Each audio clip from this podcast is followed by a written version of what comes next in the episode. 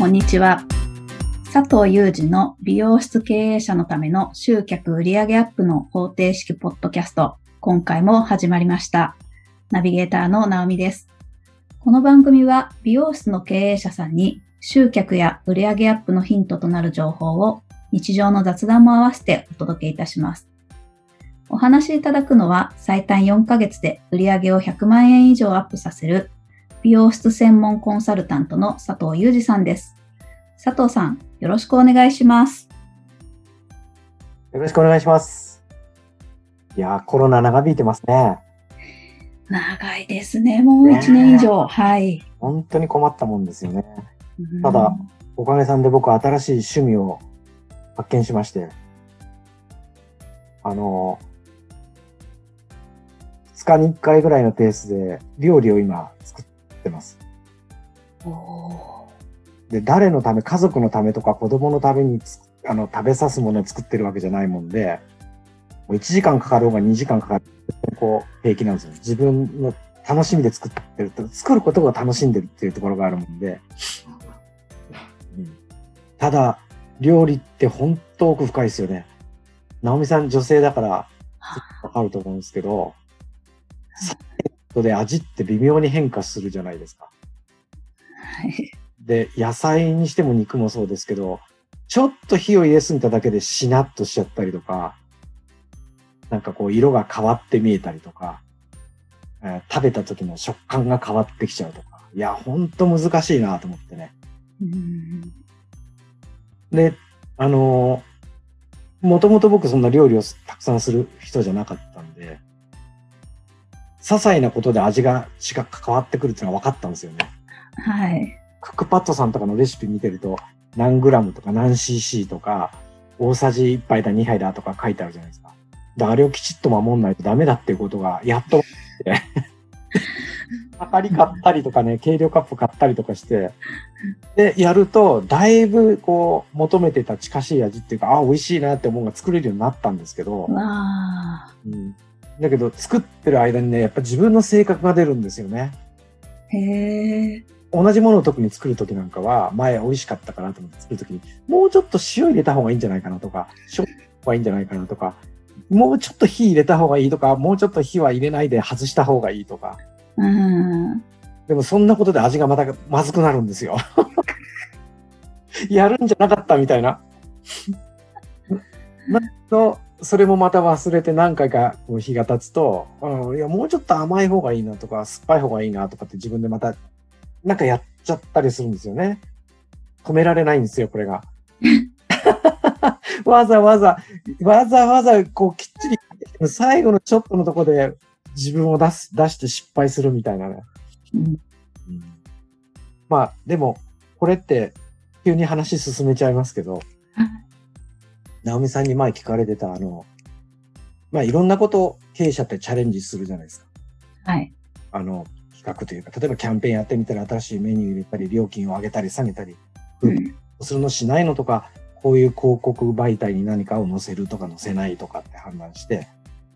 やるんですけど、まあ、僕が知ってるパターンだと、失敗し続ける人ってずっとこう失敗し続けるんですよ。悲しいことに。で、中には、こう、徐々にだけど、こう、登ってくる、成功率を上げてくる人も出てくるし。うんうん。それから、割とえ、本当に分かったんですかとか、本当に理解してくれてますっていう感、こっちからするとそういう感覚があるんだけど、絶えずこう、いい成功率をずっと維持する人。まあ、ある意味感覚っていうんですかね。運動でや運動神経がいいとか反射神経がいいからすぐまあパッとなんかできるっていうのあるじゃないですか。うんうん、でもまあそういう方って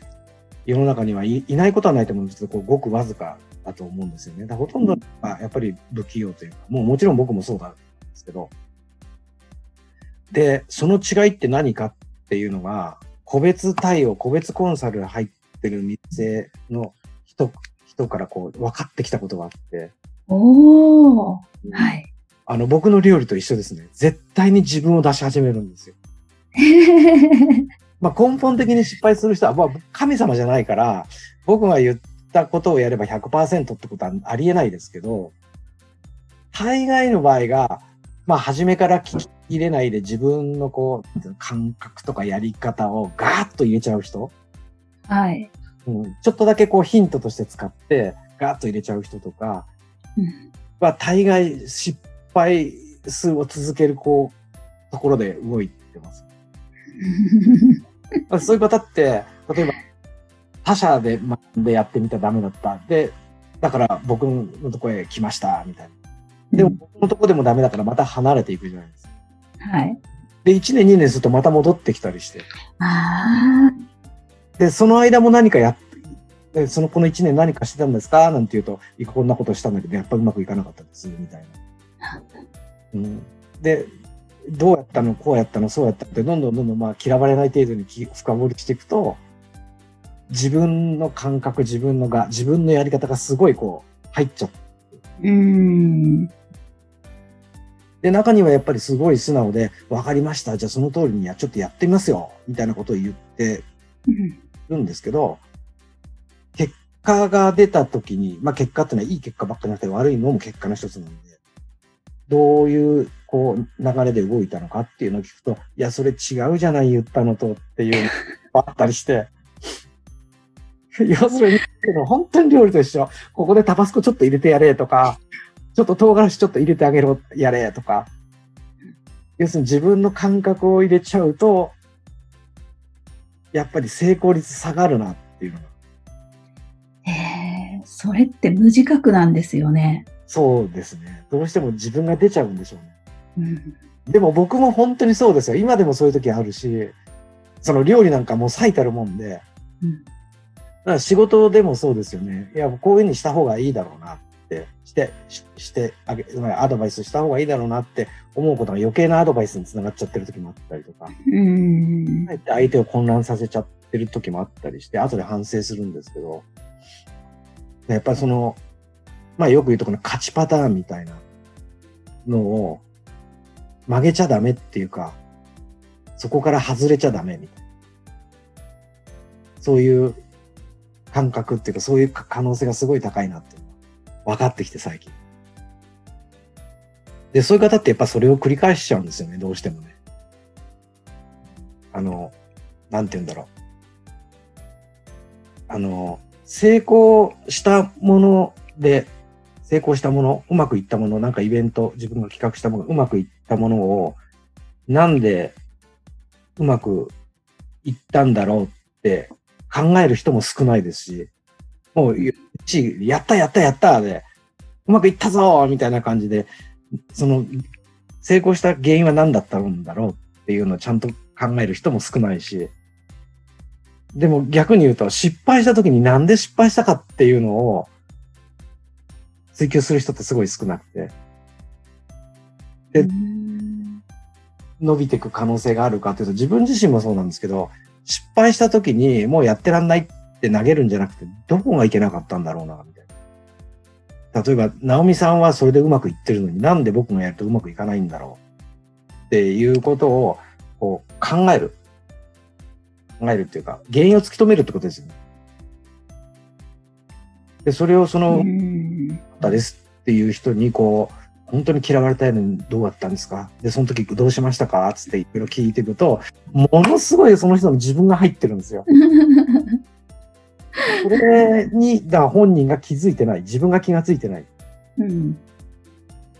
だから、どんなに素晴らしい情報を得ても、新しいなんかノウハウを得ても、誰に教わったとしても、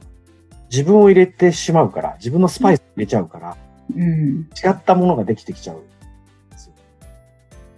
うんなんかちょっとメンタル的な話になっちゃうんですけど、はい。でもすごいそういう気がしてならない。で、成功、割と高確率で成功を続ける人っていうのは、もちろん、その、どう、どうしても、もうちょっとこっちまで行きたかったっていう、ここも追求しながら、ここまでうまくいってるその理由もちゃんと考えるっていうか、うんうん、あ、これが良かったんだ、これが良かったんだな。じゃあそれをさらにもうちょっとここにパワーアップしよう。例えば DM を2回出してうまく今回はいった。じゃあ3回出したらどうなんだろうとか、うんうん4回出したらどうだろうとか、うんいうふうに、いい方に考えるし、うんで、逆にちょっとマイナス部分を自分でもっと改善できるとこなかったのかなっていうのを両方こう、やっぱり見てますよね。成功率を上げていく人っていううーん。うん、そういうのってすごく大切なことだと思うんだけど、なかなかできないですよね。ないですね。なんか、あれですね。分析能力もあるし、もちろん。うんでしかもそれがセンスもいいんでしょうね。その本当に改善ポイントが改善ポイントだったっていうことですよね。うんで成功ポイントは本当にそのそれが成功ポイントだったってそこが間違ってないっていうところもセンスそのセンスはすごいしうんで逆にお料理で言うと本当はそれ変えなくてよかったのにその味付けそこを変えちゃうとかっていう改善ポイント間違えちゃうパターンもあるじゃないですか。うんうんだから、分析をするの、その分析が正しいかどうかっていうのは、きっと佐藤さんみたいな方にお話聞いてもらって、あ、それは良かったことだねとか、こっちが改善ポイントだねみたいなのを、やっぱ確認するような、そういう策も欲しいんでしょうね。そう、本当そう思いますね。うん。いや、これね、ただ一方、一方通行ってことないですけど、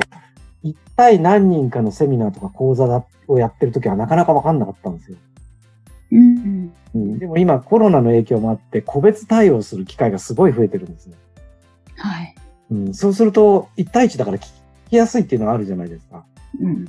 まみさんどうやったんですか？朝何時に起きたんですか？とか、うん。一緒にやったこと何ですか？ってああ、もう最初から間違ってるこの人っていう ことを感じる時もあるし、はいはい。すごくうまくこう来てるのに、最後に、なん、なんていうの、最後にお出かけ前に、もうなんか、マスクをしなかったことがもう、はい、失敗の原因ですとか、うん。ここで完璧なのに、みたいな、なんかもうなんかね、本当に、そういうのが一対一でやるとすごくリアルに見えてきてうん。でもこれって結構、なんて考えとかメンタルの部分があるから、うん。100%やってくださいねって言って、ノーですって最初から言う人いないんで、うんうん。わかりました、やります。やるぞみたいなことを言って、ほとんどの人が言ってくれるんで、うん。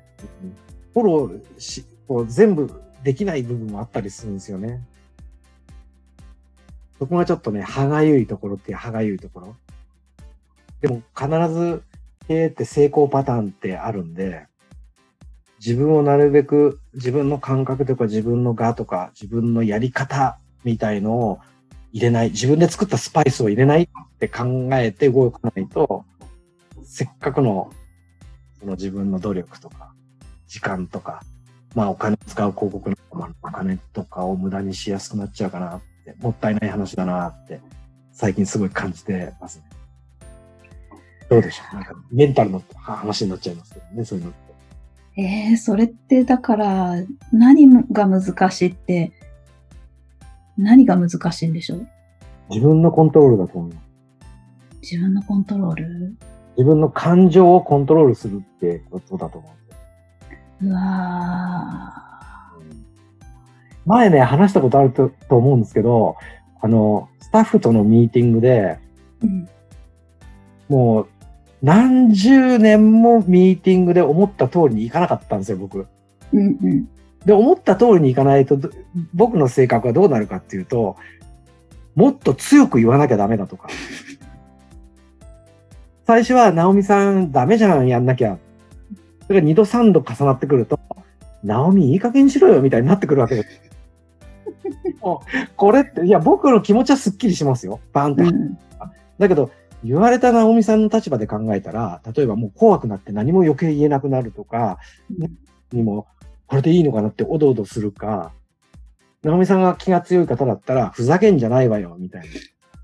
な。あんたになんでそこまで言われなきゃいけないのみたいな。あんた何様なのみたいな風に思う人もいるわけじゃないですか。これ、いろんな人がいるから。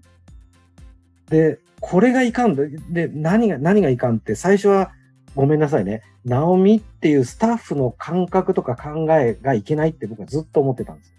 うんだけどそうじゃないなっていう時、ことはある、ある時気がついて、まあ自分が落ちた時ですけど、おーなんだけど、あの、相手を変えるより自分がか、自分が変わった方が早いっていう、あの、って思った時があったんですね、ふと。でも自分が変わるってことは自分にとってはものすごいストレスなんですよ。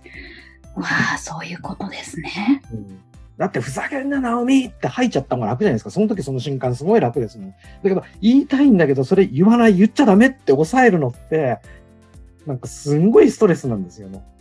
そっか。なんかわかります？わかります。今までの自分のパターンを変えるっていうことがいかに難しいかってことですよね。やっぱり、やっぱり、そのうまくいかなかった時は、やっぱ周りの人には言われましたよ。佐藤さん、そんな怒ったらいかんよとか、怒鳴ったら、あの、かわいそうだよとか、言われたんだけど、いやだって腹が立つの、あいつもう100回目ですよ、みたいな感じで思ってたんだけど、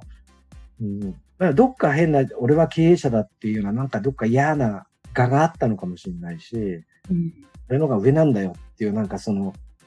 ね、本当に嫌な部分があったのかもしれないですけど、